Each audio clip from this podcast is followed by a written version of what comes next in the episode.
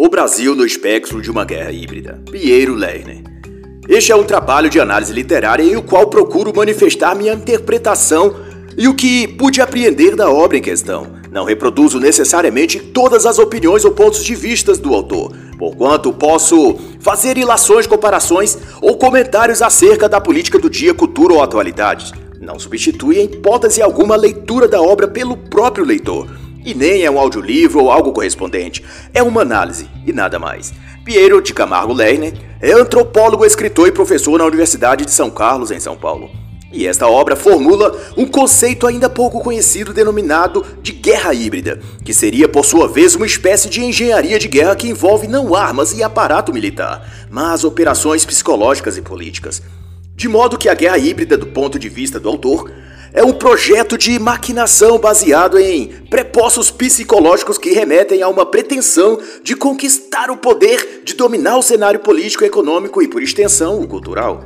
Na interpretação que o autor faz, a guerra híbrida no Brasil tem seu centro de comando e articulação na base militar do país, ou seja, a guerra híbrida no Brasil é um processo desenvolvido pelas forças militares do Exército, Marinha e Aeronáutica. Grosso modo, a guerra híbrida, na percepção de Lerner, é uma operação colocada em curso pela máquina militar em busca de eles, os militares, assumirem pleno poder político no Brasil. Seja o exercício desse poder político posto em prática de modo visível ou a partir dos bastidores. Vale ressaltar, porém, que a guerra híbrida é um conceito que abrange não apenas o Brasil, mas todo o mundo e que também tem sido abordado por outros autores e sob outras matizes, alguns mais internacionais, enxergando a guerra híbrida no fenômeno do globalismo, outros a vendo mais na esquerda política, e outros, como Piero Lerner, a coloca dentro de um escopo totalmente de direita.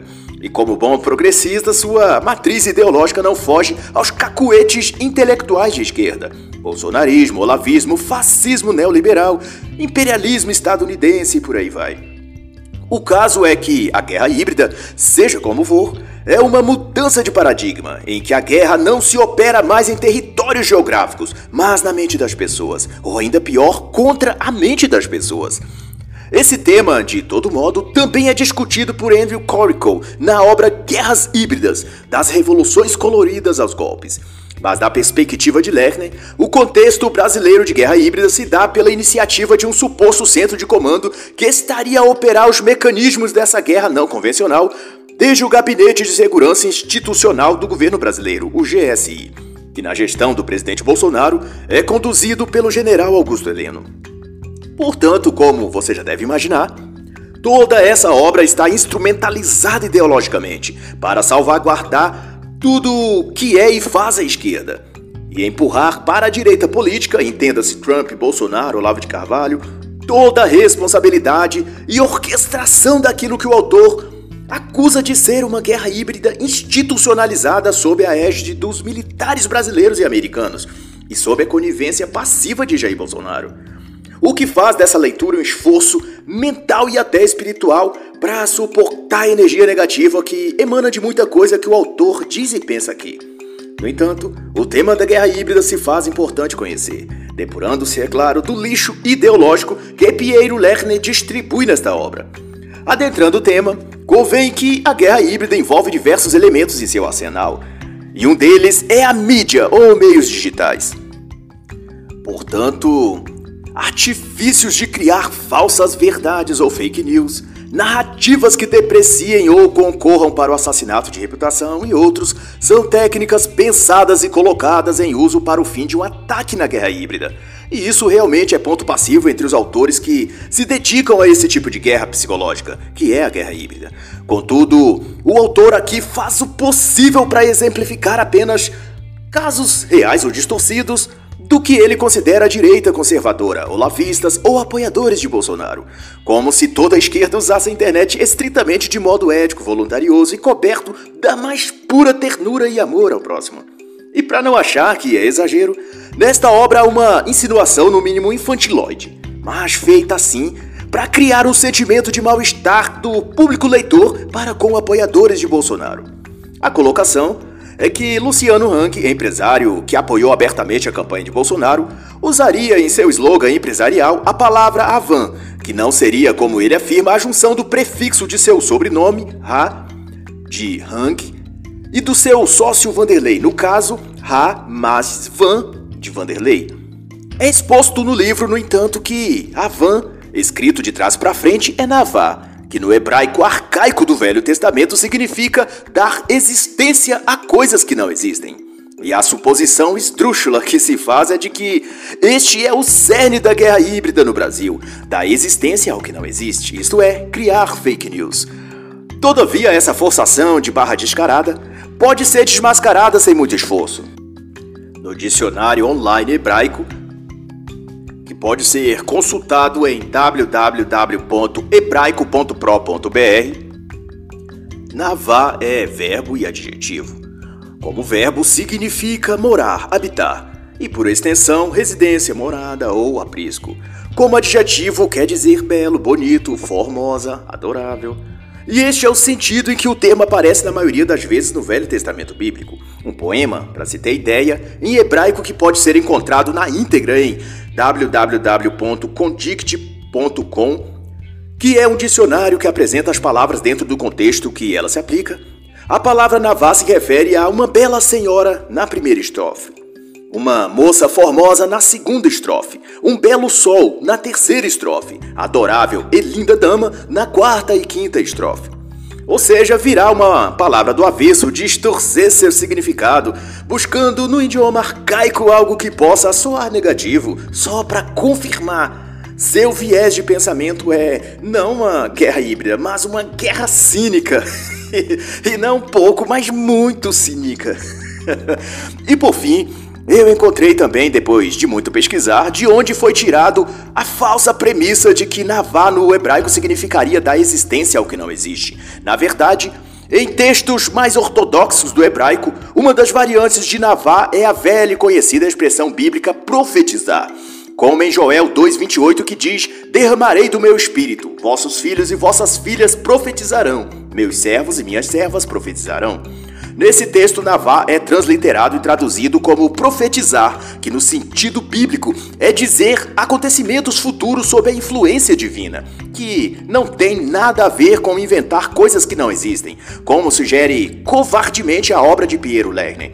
A palavra navá, no sentido de profecia, de predizer o futuro segundo a vontade de Deus, aparece no Códice de Leningrado, com exato esse sentido de tradução, de profetizar sob a graça divina. Eu mesmo comparei a expressão original, como aparece no Google, com a Bíblia hebraica no modo como está escrito em hebraico, sem traduzir, para só depois comparar com a tradução e significado em que aparece no texto maçorético, datado de 1008 da Era de Cristo, que hoje está em esse pergaminho original exposto na Biblioteca Pública de São Petersburgo, em Leningrado, na Rússia.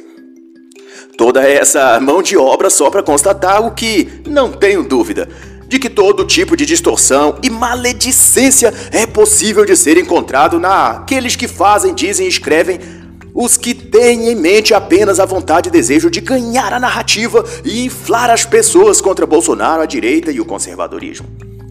Mas isso ocorre, diga-se de passagem, porque, era bem da verdade, eles são quem controlam a narrativa, são quem dominam o aparelho midiático, a TV, editoras, jornais, e com esse monopólio acabam livres e impunes para dizer ou escrever o que quiserem. Portanto, até numa eventual ação jurídica dificilmente seriam punidos, visto que o estamento jurídico também concorre com seus métodos e ideais, uma vez que o sistema judicial é quase todo progressista, ou da melhor das hipóteses, anti-Bolsonaro, anti-olavista, anticristão, e tudo o que mais for possível dizer, no que tange ao ativismo ideológico de esquerda. Posto isso, é esperado que todo debate no tema da guerra híbrida seja mobilizado pela esquerda progressista e, portanto, os perpetradores dela, desta guerra indireta, será sempre apontado como a turma da direita, como gostam eles de dizer. Não porque o seja de fato, mas porque quem controla a narrativa pode dizer o que quiser, porque o outro lado não é ouvido. E tanto isso é verdade que na descrição do fenômeno da guerra híbrida pululam exemplificações e ilações para com tudo que é simbólico da direita desde a eleição de Bolsonaro. As cores verde e amarelo, as bandeiras do Brasil hasteadas nos carros e manifestações, a camisa da seleção brasileira que passou a ser marca registrada nos protestos contra o meio jurídico e político e a favor do governo Bolsonaro, tudo isso no dizer apresentado no livro vem de uma operação psicológica de guerra híbrida, em que a mente das pessoas comuns são capturadas pelos mecanismos psíquicos desta guerra e eles são usados inconscientemente como soldados da guerra psicológica. Ao passo que tudo que é da esquerda ou dos seus agentes é reportado como vítimas desse sistema terrível de empoderamento das massas e seu uso como instrumento político de dominação e perpetuação do poder. Há até menção saudosa à vereadora assassinada no Rio de Janeiro, Marielle Franco, e uma insinuação de que seu assassinato e assassinos fizessem parte de um suposto clã bolsonarista ou tivesse sido estimulado pelo tal bolsonarismo que o autor situa quase como sinônimo da guerra híbrida no Brasil. A meu ver, portanto, a guerra híbrida é um tema relevante e um fenômeno que merece atenção e estudos específicos a respeito mas que na forma como tem sido apresentada aqui no Brasil e por autores brasileiros, ela tem sido infantilizada e transformada num conjunto de acusações e alegações contra tudo que venha e seja do governo Bolsonaro, do conservadorismo e dos Estados Unidos sob o governo de Donald Trump. O que os levará a ter de adaptar o discurso e eleger novos inimigos, salvaguardando agora o governo americano, já que por lá foi eleito o queridinho da esquerda global, Joe Biden. Mas seja como for, aqui no Brasil a coisa tem sido reduzida a uma birra de criança que teve seu pirulito derrubado no chão. Repare que até o gesto icônico de Bolsonaro desde a campanha eleitoral de imitar uma arminha com as mãos é acusado pelos ideólogos da guerra híbrida de ser o emblema ou tributo em referência à guerra híbrida que eles estariam a travar contra o país sob as ordens dos Estados Unidos.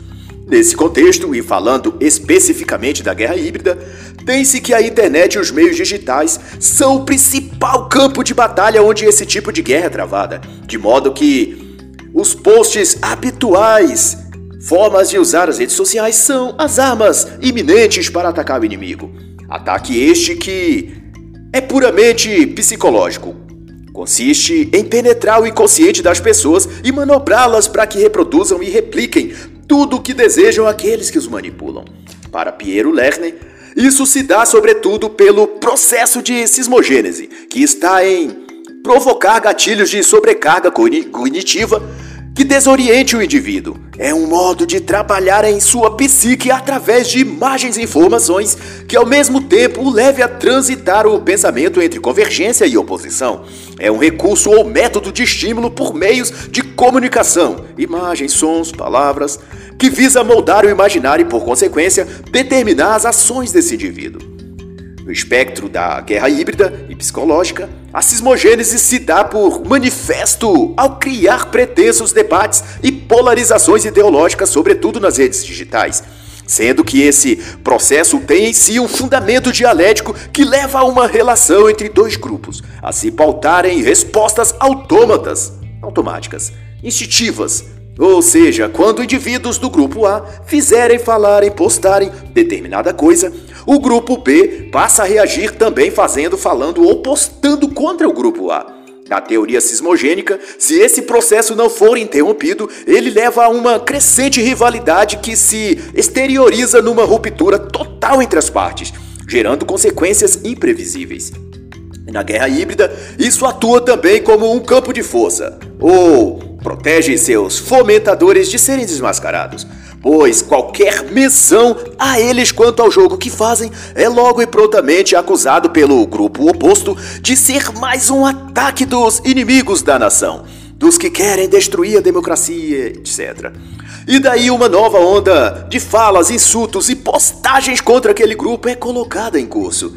Particularmente, eu vejo muito disso nas ações e posturas do STF, por exemplo, como de toda a grande mídia, imprensa jornalística e partidos políticos, que basta qualquer pessoa ligada a Bolsonaro ou simpática à sua pauta dizer, por exemplo, que não concorda com a soltura de bandidos condenados, como o STF tem feito, daí a pouco algum ministro da Suprema Corte ou a própria imprensa começa a bradar que aquela pessoa bolsonarista cometeu um ataque contra a democracia, contra as instituições democráticas do país. E essa pessoa terá então seu nome incluído na lista negra do inquérito das fake news, preso depois solto com tornezeleira eletrônica, será proibido de usar as redes sociais e ainda terá o rótulo de perpetrador de crime de ódio. Ou como é mais corriqueiro dizer, que ele faz parte do gabinete do ódio ou da milícia digital bolsonarista. Isso é o que eu vejo ocorrendo com regularidade no cenário atual, e me parece em consonância ao conceito de guerra híbrida de se blindar por meio de um simbolismo imagético em que certas palavras geram o efeito mental de associar aquelas palavras a um discurso de ódio ou pretensão de ataque físico real ou ideológico, de modo que falar criticamente de algum dos ministros supremos desperta uma reação emotiva psicológica e reativa, de alerta como se não apenas esse ministro estivesse em iminente perigo de vida, mas todo o sistema jurídico e estrutura democrática do país estivesse prestes a ruir. E rapidamente aquele supremo ser da jurisprudência federal precisa agir e usar seus superpoderes para salvar o Ocidente contra a perigosa ameaça de um post ou Twitter na rede social. Mas Leiner enxerga nas ações e palavras de Bolsonaro e não de qualquer outro poder constitucional os sintomas ou efeitos dessa guerra híbrida. Em seu modo de ver, Bolsonaro enseja uma espécie de teatro de palavras e imagens em que suas ações aparentemente naturais e espontâneas colocam em execução ataques psicológicos de guerra híbrida em favor de manipular as coisas a seu interesse e propósito. Essa guerra indireta de Bolsonaro teria uma de suas manifestações, segundo o autor, por meio e através da encenação, do ponto de vista de Piero Lerner, à frente do Palácio da Alvorada, nas suas famosas saidinhas do Alvorada, em que ele faz sempre colocações impregnadas de emotividade, baseados repetidamente nos mesmos temas: Lula, PT, armas, ONGs. Para Lerner, essa é uma tática planejada para criar uma conexão com o povo e, através desses temas, com apelo popular, manter as massas psicologicamente cativas e presas por gatilhos mentais, que, quando lhe aprover, podem ser ativadas mediante um apelo pelo uso de palavras-chave em alguma qualquer rede social, que desencadeará, como pretendido, uma corrente de outras postagens e repostagens em forma de ataque coordenado contra algum seu oponente. Mas, porém, toda essa sofisticação retórica perde consistência diante de que apenas Bolsonaro e as pessoas ligadas a ele são acusadas na elaboração de Pierre Lerner, nesta obra, de estar agindo sob um esquema de guerra híbrida, enquanto que outros atores políticos e agentes ideológicos de outros poderes são poupados do escrutínio do autor. Não obstante, o uso dos métodos de guerra indireta ou híbrida consiste num dos seus métodos de operação, em inverter a realidade pelo uso consciente de palavras, gestos e imagens que provoquem reações inconscientes que afetem a realidade de uma população ou de parte dela. E para explicar essa inversão da realidade, Piero recorre a exemplos que eu considero fictícios, mas que ele exibe com toda a pretensão de ser a perfeita e isenta representação da verdade. Casos como a afirmação de Bolsonaro de que o PT aparelhou o Estado enquanto o governo Bolsonaro, ele próprio está constituído em um terço de militares. Ou seja, a categoria militar aparelhou o governo federal, mas inverteu supostamente essa realidade para acusar o PT de o fazer. Outro ponto, também citado pelo autor, é das afirmações do professor Olavo de Carvalho de que os governos ou movimentos de esquerda em todo o mundo operam sob um projeto gramsciano de dominação cultural quando na verdade, na fantasia mental do autor, é o próprio Olavo quem espalha sua ideologia sobre o Brasil. É claro que, a dizer estas coisas, o autor se acha muito esperto e inteligente, mas ignora que no caso de Olavo de Carvalho, só para deixar esse exemplo, Pinheiro ignora que Olavo se baseia em vasta bibliografia, marxista e gramscista, expondo em fontes primárias esse tal projeto incluindo-se que ele próprio esteve em loco dentro dos movimentos comunistas, colhendo deles e vendo-os colocar em prática seus projetos totalitários pelos métodos gramscistas. Além de que, um olhar para a realidade tal como a vemos manifestar-se nos meios culturais, cátedras escolares, artístico e também político, Em suma, não é Piero Lerner dizer que uma coisa não existe que meus olhos e sentidos deixam de perceber o que ocorre ao nosso redor. E quanto ao Olavo, ele não inventou o grancismo, ele explicou o que era e apontou onde ele identificava tal fenômeno. Cada um que passou então a olhar e conferir é que de fato notou que a coisa dita por Grant de que iria se suceder estava de fato lá. Isso se chama constatação e não ideologia. E por isso só resta dizer então que Olavo sim, Olavo tem razão. Mas a parte disso, um fato inegável é que, por efeito ou causa, não sei, a guerra híbrida dissolveu a fronteira que antes havia na guerra clássica, de tempos de guerra e tempos de paz. A nova forma de guerra psicológica indireta tornou-se ininterrupta e, por possuir uma simbiose com a política, se manifesta e se põe em atuação a cada instante que um agente político esteja a propor um projeto de lei, uma emenda constitucional, a fazer uma live no YouTube ou a tweetar um comentário na rede social. E não por menos, autores têm se referido a essa guerra como cognitiva ou informacional, pois leva tanto elementos psicológicos quanto do campo das comunicações sociais, midiáticas e digitais. O escopo da guerra híbrida se desenrola em meios e métodos políticos e psicológicos, mas com vistas a atingir o poder central do país ou região. Tem por objeto engajar civis por persuasão psicológica subliminar e outros meios, e corroer as bases de determinado governo ao fim de derrubá-lo. Fazem parte das ações desse tipo de guerra o hackeamento de informações, disseminação de falsas informações sobre um candidato político, parlamentar ou alguém do governo a fim de assassinar sua reputação ou desgastá-lo ao ponto de demovê-lo do cargo ou função. E com isso, desestabilizar um governo e promover, portanto, sua substituição. De acordo com o autor, são os Estados Unidos quem operam e promovem uma guerra híbrida na América Latina e contra o Brasil, tendo já cooptado o núcleo das Forças Armadas e por meio dela se inserido no centro do governo federal a partir de Brasília. E de lá, estrategicamente conduzido seus artifícios de guerra indireta para mobilizar como querem e a favor de seus objetivos os próprios brasileiros, a população comum. Eu, no entanto, enxergo nas ações dos poderes legislativo e judiciário, em cooperação com a grande mídia, tudo o que o autor descreve como ações de guerra híbrida, inclusive o objetivo final de derrubar o governo instituído no país, pois vede que contra a gestão de Bolsonaro ou contra a própria pessoa dele, já foram perpetrados hackeamento de dados. O mais notório, inclusive, foi o que envolveu o então juiz Sérgio Moro e o procurador Deltan Dallagnol que culminou inclusive em março de 2021 na suspeição pelo STF do juiz Sérgio Moro quanto ao julgamento do ex-presidente Lula, com reflexos diretos na Operação Lava Jato. E embora a ação direta tenha sido contra a Lava Jato, a mídia tentava o tempo todo relacionar cada nova conversa vazada pelo Intercept num show à parte, cujo alvo tentava fazer com que fosse o governo Bolsonaro. Quanto a mentiras e fake news, isso ocorre o tempo todo. Graças à grande mídia, cada uma das palavras que Bolsonaro diz é distorcida para dar uma impressão errada e despertar a indisposição ou até ódio das pessoas para com ele. Houve até deputado que renunciou o mandato e mudou-se para o exterior, fazendo uma cruzada de falsas informações e acusações infundadas e irreais contra o governo brasileiro. E por último, Quanto ao objetivo de demover o governo do cargo, basta ver o número de pedidos de impeachment que são encaminhados contra Bolsonaro, além de várias tramas e armações envolvendo líderes do Congresso, do Senado, partidos e até de ex-apoiadores que, ao que se sabe, tentou-se até cooptar o próprio vice-presidente da República e até agentes do setor jurídico federal. Tudo para distorcer as leis brasileiras para encaixar um processo de impeachment sem qualquer respaldo técnico jurídico. Então, se guerra híbrida envolve esses elementos, Bolsonaro é o maior alvo dessa guerra, e não o perpetrador dela, como quer passar o autor.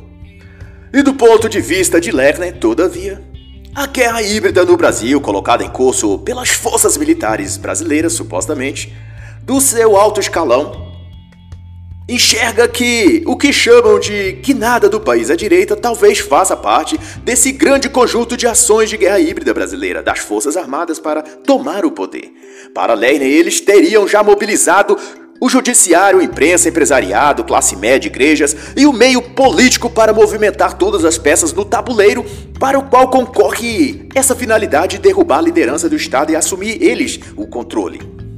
Na descrição do autor, cada um dos setores da sociedade compõe uma espécie de anel, de círculo dentro de círculo. Na camada mais externa está a população, em volta por ela está a mídia, depois a elite nacional, mais internamente as Forças Armadas e, por último, no núcleo, a liderança do país. Ocorre que numa guerra híbrida todos esses círculos são acoplados como peças de uma mesma máquina e usados para fazer pressão de fora para dentro no núcleo da liderança, que o torna extremamente frágil, dando nome ao que se chama guerra assimétrica, que tem a ver com a desproporcionalidade de forças agindo contra um determinado alvo. Piero Lerner vê esse tipo de ação no que a esquerda chama de golpe e o bom senso chama de impeachment da Dilma Rousseff. Onde a população fazia pressão nas ruas, a mídia divulgava com alarde, a elite política deu o aval e o judiciário providenciou os meios. Mas, por mais romântico que isso pareça, é só para mim uma versão mais rebuscada para tentar dizer que o quadrado é redondo e 2 mais 2 são 5. Na verdade, eu vejo muito mais dessa ação de guerra psicológica naquilo que se tenta fazer ao presidente Jair Bolsonaro desde que tomou posse. Mídia, classe política e judiciário o tempo todo criando narrativas e falsas verdades em torno de tudo o que é relacionado ao governo. Vede como a Rede Globo, Estadão, Folha de São Paulo, Veja, CNN repercutem diariamente falácias e fake news acerca de tudo que o governo diga ou faça. Ao tempo que Congresso e Senado quando da liderança dos senhores Rodrigo Maia e Alcolumbre tentavam obstruir tudo o que vinha do governo, forjando alianças partidárias e conluios que obstruísse as tentativas do governo de gerir o país. Tudo isso enquanto o judiciário era mobilizado pelos partidos de oposição, PSOL e PT, com ações, pedidos de impeachment, cobranças de explicações, etc., para tudo e contra tudo do governo. Consumindo recursos do Estado, tempo e provocando desgaste político na gestão Bolsonaro. Houve até ministros e indicados que Bolsonaro teve de demitir ou ficou impossibilitado de indicar devido ao ativismo judicial dos poderosos supremos contra o Executivo Federal tendo como principal ação a remoção dos poderes e autoridade presidencial quanto à gestão da pandemia, transferindo esse poder para estados e municípios. Dado isso, eu pergunto: se não é o claro movimento denominado em guerra híbrida de lawfare, que é o uso político e ideológico do poder judiciário para criar impedimentos judiciais, processos legais desgastantes ou fazer aprovar ou proibir, por força de lei, algo que desfavoreça o governo. Pergunta então outra vez: isso não é guerra híbrida? Em guerra híbrida destaca-se também os chamados pontos de desestabilização, agentes conscientes ou inconscientes, que são catapultados como pontos de influência e de contágios, por assim dizer, a partir dos quais outros serão influenciados até a formação de uma onda ou força mobilizada contra o inimigo, que se torne um evento em si imparável ou automático, ou até com vida própria. O autor aponta como agentes desse tipo Olavo de Carvalho, Lava Jato e até o ministro aposentado Joaquim Barbosa ou Janaína Pascoal. Já eu vejo pela internet e dentro do jornalismo pontos muito mais reais de desestabilização, como o uso de youtubers famosos e, portanto, com milhares de seguidores para o fim de amplificar uma narrativa contra o governo. Estes youtubers foi inclusive convidado a falar entre ministros do, da Suprema Corte e para a mídia internacional. E como um satélite ideológico, suas falácias são repercutidas e reverberadas por outros youtubers e também por jornalistas isentos, ah, claro, que apenas por coincidência repetem as mesmas falas e até jargões. Bolsonaristas, milícia digital, negacionistas, anti-ciência, blá blá blá. Condicionando todo o ambiente da opinião pública para pensar e agir contra o executivo do país. Mas não é isso guerra híbrida contra o poder executivo? Ademais, se for para divagar o pensamento em ilações, acusando todos que cercam Bolsonaro ou que em algum momento acreditaram ou apoiaram seu projeto político de estarem cooptados e sob influência psicológica de uma guerra híbrida do governo ou militares, creio que não vai sobrar ninguém que não seja acusado de participar do esquema da guerra indireta. E eu, próprio posso, ao fim das contas, também fazer minhas ilações e dizer então que essa obsessão de Leiner por Olavo de Carvalho pode ser uma ação de guerra psicológica para criar um enredo negativo que motive a tantos quanto possível a afastar-se tanto do professor Olavo quanto de apoio ao governo Bolsonaro. É claro que se eu afirmasse isso eu estaria especulando, mas não é isso o que o autor faz concatena ideias a partir de suposições e possibilidades, algumas forçadas, outras especulativas, e no fim transmite a falsa impressão de que detém ou apresentou argumentos sólidos e inquestionáveis, quando na verdade só juntou eventos separados e deu a eles a interpretação que achou que caberia. Isso eu também faço. Por exemplo, eu posso juntar as cinco páginas apenas da introdução, em que o autor dedica a falar repetidamente de Olavo de Carvalho, fazendo menção direta a ele ao menos 13 vezes e citando a si mesmo como referência bibliográfica não menos que 15 vezes, isto é, suas próprias publicações de mestrado e doutorado, além de textos que ele próprio Leckner postou no Facebook. Mas não obstante, em seu todo, no modo de ver de Piero Leckner, o governo Bolsonaro não é o articulador dessa guerra híbrida, mas um instrumento indireto. Uma espécie de para-raios posto ali estrategicamente pelos militares no sentido de canalizar as energias prós e contras, ao passo que nos bastidores os próprios militares vão ascendendo ao poder. E todo esse contexto, instrumentos usados, ideologia difundida, narrativas criadas, mobilizações das massas em redes sociais e até tweets e posts para Lerner são articulações de um centro de inteligência de guerra, que se inseriu no próprio governo federal e de lá dissemina seus planos e projetos sob uma camada de invisibilidade política até que todo o caminho esteja pavimentado para a tomada de poder. E Lerner ressalta que nessa guerra indireta, o principal e mais efetivo lugar onde ela se opera é nas próprias redes sociais, no ambiente online digital. Ele recorre a Andrew Colco, autor de Guerras Híbridas, a abordagem adaptativa e direta para a troca de regime, no título original, para alegar que, por meio dessas redes digitais, informações estrategicamente pensadas para atingir o cognitivo das pessoas são produzidas, e cada internauta, em posse dessas informações, e acreditando nelas repassam-nas no efeito cascata, expandindo-as e gerando um conflito que culmine no atingimento da opinião pública e na pressão contra o governo. Segundo autores do tema, é uma guerra de informação travada via redes sociais, em que a meta é atingir a mente das pessoas e administrar suas percepções. Nesse tipo de tática, cada indivíduo torna-se uma espécie de soldado que, ao difundir as informações que circulam nas redes, instigam o medo, disseminam o pânico, fomentam revoltas, estimulam protestos e várias outras coisas. Sem que haja um comando direto, um líder ou hierarquia que os tenha mobilizado diretamente. Elas agem simplesmente porque sua base de crenças foi acionada e dirigida àquele fim. E como já dito, a guerra híbrida se opera em várias escalas, unindo métodos e táticas multifacetadas. E para Lerner, são as forças armadas quem consolidam essa guerra em território nacional. E por meio dela, Jair Bolsonaro teria sido posto no cargo de presidente da República. Sendo que, no nível internacional, essa guerra híbrida seria comandada pelas Forças Armadas Americanas. E até a página 110, o autor tenta dilucidar os motivos, eventos e razões que o levaram a essa hipótese. É claro que ele trata isso como um fato consumado, mas eu humildemente considero apenas hipotético, com muitas vírgulas, aspas e lacunas não preenchidas. Eu sou menos pretensioso quanto a afirmar ou até negar muitas das coisas nesse sentido. Acho que ainda cabe reflexão e observação, e muito do que afirma Piero Lerner eu compreendo apenas como manifestações de um rancor progressista nutrido por todo aquele que despreza a ordem moral, espiritual e as tradições que sustentam a civilização ocidental desde sempre. Nesse contexto, a assertiva do autor é de que as ações militares associou-se com o poder político, e daí suas ambições pelo poder ou prestígio de determinar os rumos do país foi se construindo como anseio e meta do alto comando militar. E de então, Lerner dilucida os preâmbulos dos eventos que precederam o regime militar de 1964. E é claro, como o leitor já deve imaginar, é uma compilação de narrativas e jargões viciados típicos esquerdistas, golpe, conspiração militar, etc. E pela ótica do autor, a instituição militar no Brasil vem atuando nos bastidores políticos para realizar outra vez uma espécie de golpe ou tomada do poder. mas dessa vez de modo muito mais sutil. Sem armas, sem tanques na rua.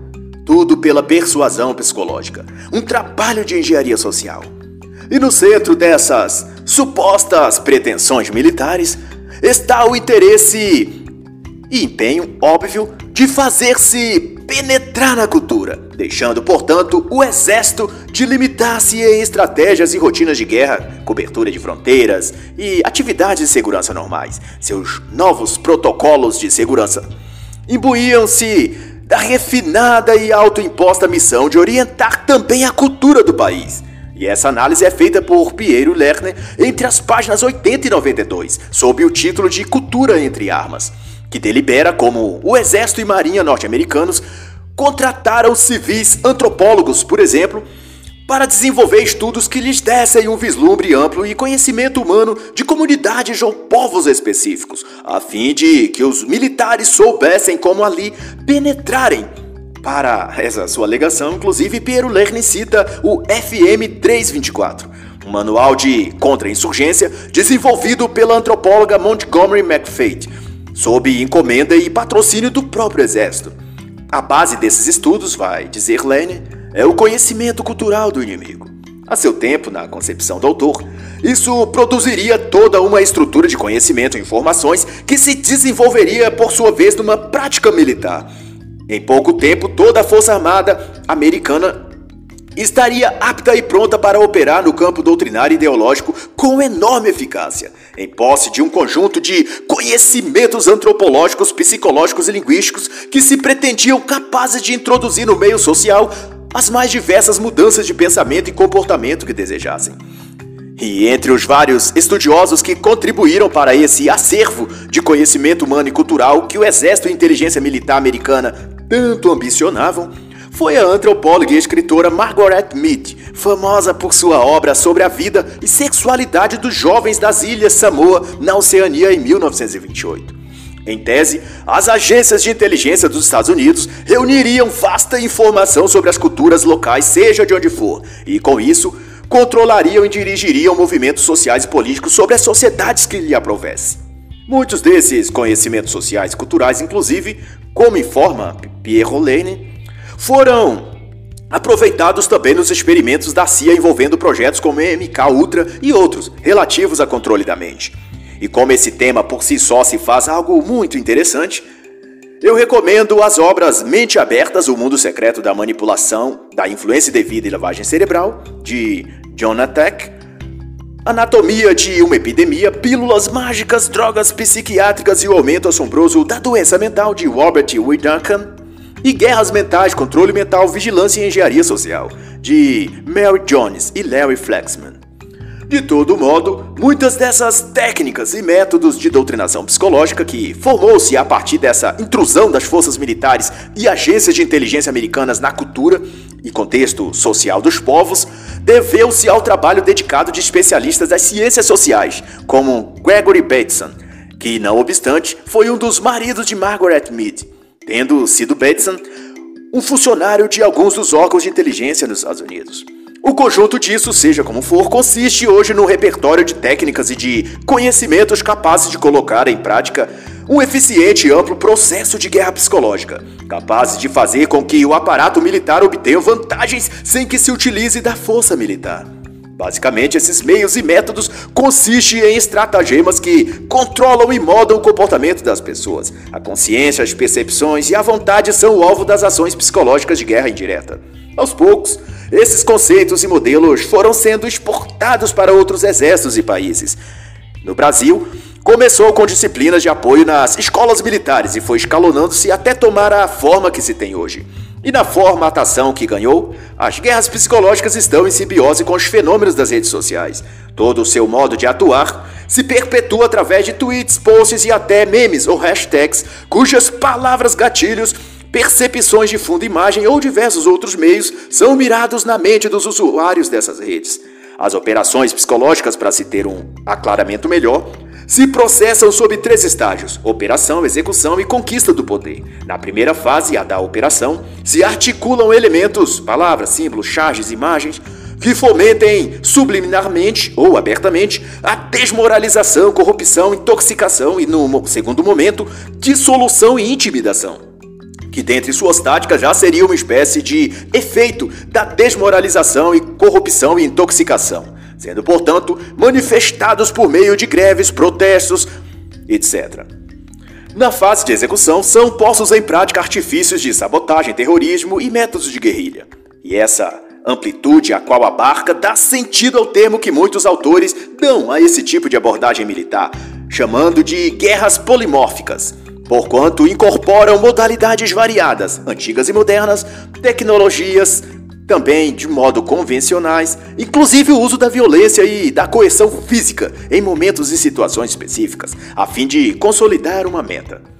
E é nessa acepção que se coloca a série de eventos geopolíticos denominados Revoluções Coloridas, ocorridas no norte da África, Oriente Médio, Ucrânia, Geórgia, que envolveram uma série de fatores aparentemente desconectados mas que juntos corroboraram para a derrubada dos governos desses países, que autores como Andrew Corrico, Pepe Escobar e o próprio Pierre Lerner interpretam como tendo sido articulados por algum tipo de controle central, que também, na visão desses autores, vem sob a assinatura dos Estados Unidos. Que só para constar, esses autores, à exceção talvez de Cobico, adotam repetida e enfaticamente os termos imperialismo estadunidense para se referir à nação americana. Hum, e todos sabemos o fundo ideológico que está por trás dessas expressões, e sendo assim é razoável lermos suas obras sob a cautela de que não são autores isentos e neutros, mas que possuem um forte viés ideológico notadamente alinhado à esquerda.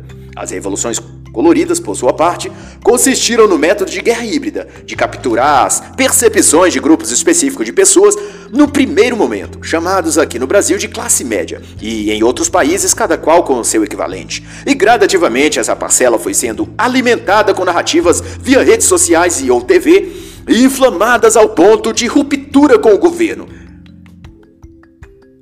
Em termos de apoio ou aprovação popular, à medida que um descontentamento cresce. É proliferado pelas redes sociais, contagiando uma massa cada vez maior de pessoas e explodindo em manifestações públicas, greves e confrontos com a polícia.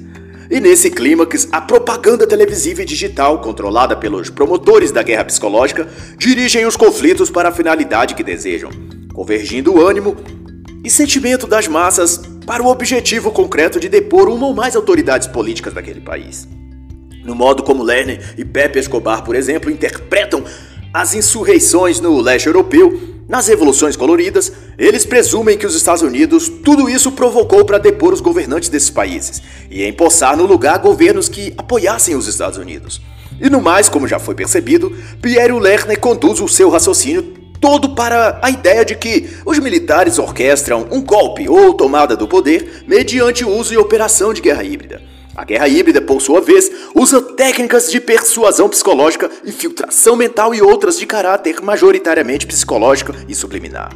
Já estas técnicas se disseminam através das redes sociais e similares e se personificam em memes, textos, em posts e tweets e até imagens compartilhadas pelos meios digitais, mas que contém em si uma comunicação implícita que ajustará a vontade e sentimento das pessoas em favor ou contra algo de acordo com o plano e objetivo do jogo colocado em operação.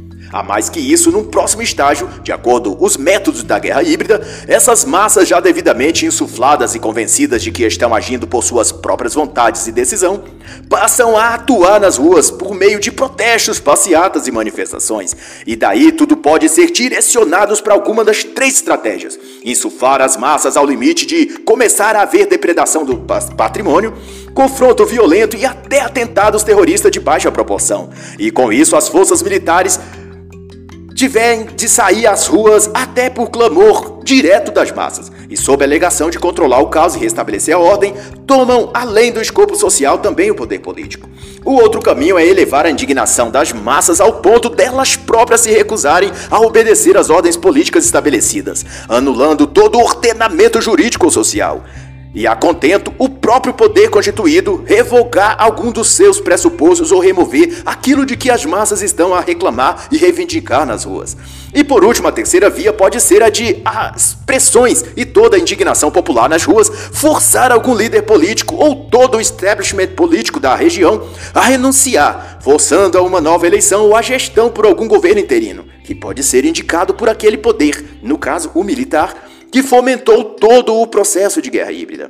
Mas é claro que essa não é a minha percepção das coisas. Até porque, na leitura que, a meu ver, o autor faz aqui, de guerra híbrida e operações psicológicas, ele não inclui aqueles que mais dão mostra de assim agir, como, por exemplo, Sleep Giants, Black Lives Matter. A visão seletiva de Lerner só enxerga o conservadores e apoiadores de Bolsonaro. O que para mim cheira muito, mas muito suspeito. Mas eis que surge a reflexão acerca da sismogênese. Isso porque, do ponto de vista de Lerner, esse é o conceito-chave que tornou possível todo o processo de guerra psicológica que demoveu a ex-presidente Dilma Rousseff através de impeachment.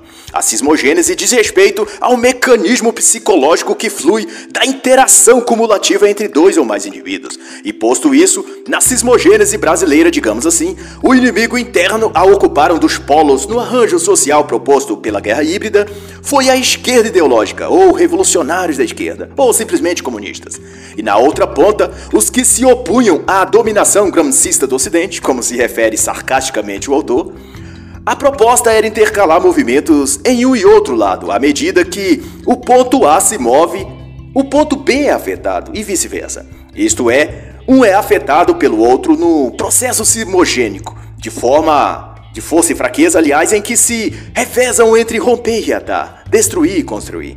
Essa dinâmica de forças aqui no Brasil foi interpretada na forma de ver de Lerner, tendo Dilma Rousseff num dos campos, representando o papel do personagem comunista, que indicaria as vivas cores do projeto socialista, que estaria em curso no Brasil e América Latina, sendo que tanto Dilma quanto quem estiver posto no lado antagonista Ambos se referem apenas a espectros mais ou menos inconscientes, que compõem naquele momento a cena e trama em que se desenrola o filme, mas que são, um e outro, interdependentes e colocados na posição que estão pelo diretor daquele espetáculo.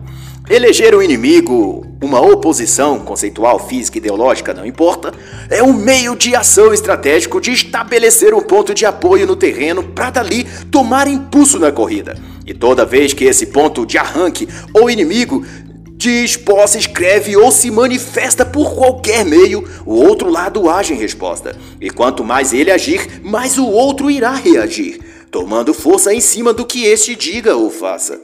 E para Lerner, foi assim que tudo o que a esquerda, eleita pelo comando militar como inimiga, fazia era interpretado e adaptado para significar algo que desse impulso a atores políticos e sociais que se movimentassem na direção oposta, ao ponto de a corda romper e seu resultado se manifestar no surgimento de uma direita conservadora e em seu representante político Jair Bolsonaro.